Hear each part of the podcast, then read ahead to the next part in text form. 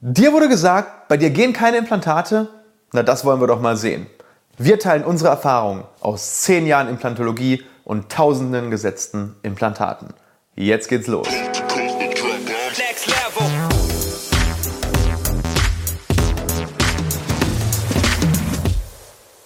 Hallo liebe Community, mein Name ist Dr. Stefan Helker und ich heiße euch herzlich willkommen bei der Audioversion unseres erfolgreichen YouTube-Formates Implatalk. Sollten dir die visuellen Einblendungen an der einen oder anderen Stelle fehlen, komm gerne nochmal auf unseren YouTube-Kanal und schau dir das passende Video an. Und jetzt viel Spaß mit dem Podcast. Wir haben mittlerweile extrem oft Patienten bei uns im Implantatzentrum Herne, die mit der Frage kommen, gehen bei mir Implantate? Und viele Patienten kommen sogar auch von weiter weg äh, und von anderen Vorbehandlern vor allem. Und dort wurde diesen Menschen häufig gesagt, bei dir geht es nicht oder bei ihnen geht es nicht. Und naja, ähm, wir möchten heute dieses Thema einmal ein bisschen differenzierter betrachten, denn ähm, meistens sieht die Realität doch ein bisschen anders aus. Also schauen wir uns die Problematik einmal an. Und ich will gar nicht so ähm, auf ganz spezielle Indikationen eingehen, denn ähm, ich will eigentlich eher so das, das Generelle, die Möglichkeiten und die Limits mal ausloten und einmal so sagen, wie oft es bei uns zum Beispiel wirklich nicht ging und wann es wirklich nicht ging und wann es Sinn macht, auf Implantate zu verzichten. Also wie oft hatte ich wirklich den Fall, dass ich sagen musste, bei Ihnen geht es nicht. Ähm, wir machen eine Brücke, wir machen eine Prothese oder irgendwas ähnliches. Und ich kann diese Fälle wirklich bei einer Gesamtzahl von einigen tausend an einer Hand abzählen. Was war dort und warum ging es nicht? Ein Fall. Einfach ein Beispiel war zum Beispiel mal eine 90-jährige ältere Dame, die wirklich gerne Implantate haben wollte, weil ihre Prothese nicht hielt. Das Problem war, die hatte wirklich eine extreme Atrophie. Atrophie bedeutet, dass der Knochen extrem abgebaut war, sodass da wirklich nur noch 3, 4, 5 Millimeter selbst vorne in der Front waren. Und die Konstitution dieser 90-Jährigen war dann eben auch nicht so gut. Und dementsprechend musste ich hier sagen, das macht keinen Sinn. Ne? Aufgrund der Allgemeinkonstitution und aufgrund dieser Kombination mit dem, ähm, mit dem Knochenabbau war hier der Aufwand dafür nicht sinnvoll. Man hätte es vielleicht sogar irgendwie realisieren können, aber man muss ja auch immer schauen, wo ist jetzt der Return, also sprich, was ist der Nutzen des Ganzen und was ist der Aufwand. Und in diesen abgemilderten Fällen zum Beispiel muss man dann entscheiden, ob der Aufwand den Nutzen auch rechtfertigt. Sagen wir, wir haben jetzt vielleicht nicht einen 90-Jährigen, sondern einen 85-Jährigen. Also ab einem Alter von 80 kann man darüber nachdenken zu sagen, okay, macht das jetzt Sinn, macht das jetzt keinen Sinn, man muss die Allgemeinkonstitution berücksichtigen und eben das Knochenangebot. Aber das gilt garantiert nicht für 65- oder 70-Jährige, weil viele Patienten sagen hier schon, Mensch, lohnt sich das denn noch bei mir? Ähm, ich bin doch schon so alt und hier haben wir wirklich ganz viele Fälle, wo wir ganz tolle Sachen ähm, versorgt haben und die Lebensqualität dieser Menschen wirklich nochmal auf ein ganz anderes Niveau ge äh, gehebt, gehoben haben. Und ähm, gerade so Zahnersatz auf Implantaten, wenn man wieder richtig essen kann, ähm, hebt die Lebensqualität, aber auch die Lebenserwartung deutlich an.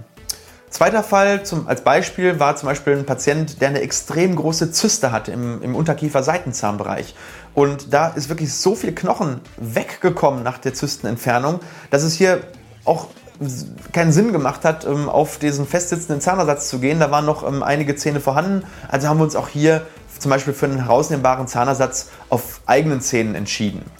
Aber das sind so ganz seltene, extreme Fälle, die treten in einer normalen Praxis maximal einmal im Jahr, wenn überhaupt, auf. Ähm, Thema Titanallergie da haben wir Keramikimplantate als Option und eine Titanallergie ist extremst selten. Auch hier haben wir ein Video drüber gemacht, ähm, kannst du dir auch einmal anschauen. Ich verlinke dir das oben. Aber das sind so die einzigen Sachen, wo es wirklich ähm, schwierig wird mit Implantaten. Aber was sind nun die Fälle, die zu uns kommen und wo dann gesagt wird, es geht nicht und wo es dann doch geht? Und das sind so gerade diese Fälle, wo Knochenaufbaumaßnahmen notwendig sind. Also wo wirklich einfach Knochen aufgebaut werden muss und der ursprüngliche Behandler diese Methoden einfach schlichtweg nicht beherrscht oder nicht anbietet. Und dafür gibt es eben Spezialisten, für, diese, für die diese Eingriffe Routine sind. Das heißt, wir machen das hunderte Male im Jahr. Für uns ist das Routine, wo bei anderen Behandlern gesagt wird, nein, das, das funktioniert nicht, das geht nicht. Und das ist ja so ein generelles Problem. Das existiert ja nicht nur bei uns in der Zahnarztpraxis. Ähm, wenn ich zum Beispiel in die Fleischerei gehe und ich möchte Käse kaufen, dann wird der Verkäufer hinter der Theke mir doch wohl eher Wurst als Käse verkaufen wollen. Und das ist auch völlig normal, denn ähm, wir müssen hier einfach nur aufmerksam sein und zu schauen, was ist das Interesse desjenigen, der diese Leistung anbietet? Und das ist gar kein, ähm, gar kein böser Vorwurf. Ähm, jeder hat so seine Spezialisierung. Ähm, aber zwischen nicht möglich und nicht angeboten ist ein himmelweiter Unterschied. Ein Hundezüchter wird mir ja auch keine Katze verkaufen und ein Tesla-Händler, der wird mir wohl kaum ein Auto mit Verbrennermotor verkaufen. Das bedeutet, wenn ich irgendwo hingehe mit, mit einer Bitte oder mit einem Anliegen, muss ich auch schauen, ob derjenige wirklich Spezialist auf diesem ähm, Gebiet ist und mir auch wirklich die gesamte Palette dessen, was möglich ist, anbieten kann. Weil wenn man es nicht im Repertoire hat, dann ähm, wird so etwas kommen wie das geht bei Ihnen nicht oder wir machen etwas anderes, weil ich mehr Erfahrung in diesem anderen Gebiet habe. Und das ist auch in Ordnung, wenn dieses, ähm, diese andere Behandlungsmethode eben gleichwertig ist. Aber wenn es nicht ist, dann würde ich sagen, sollte sich jeder wirklich genau informieren und nachfragen und selbst recherchieren. Denn es gilt wie überall im Leben, ja, wir haben ja, unsere Verantwortung dafür, was wir uns ähm, äh, kaufen, antun oder äh, was wir buchen. Das ist immer in unserer eigenen Verantwortung letztendlich. Wir vertrauen zwar Spezialisten, ja, aber wir müssen im Endeffekt selber dafür verantwortlich sein und äh, die Verantwortung dafür übernehmen, was wir im Endeffekt dann machen.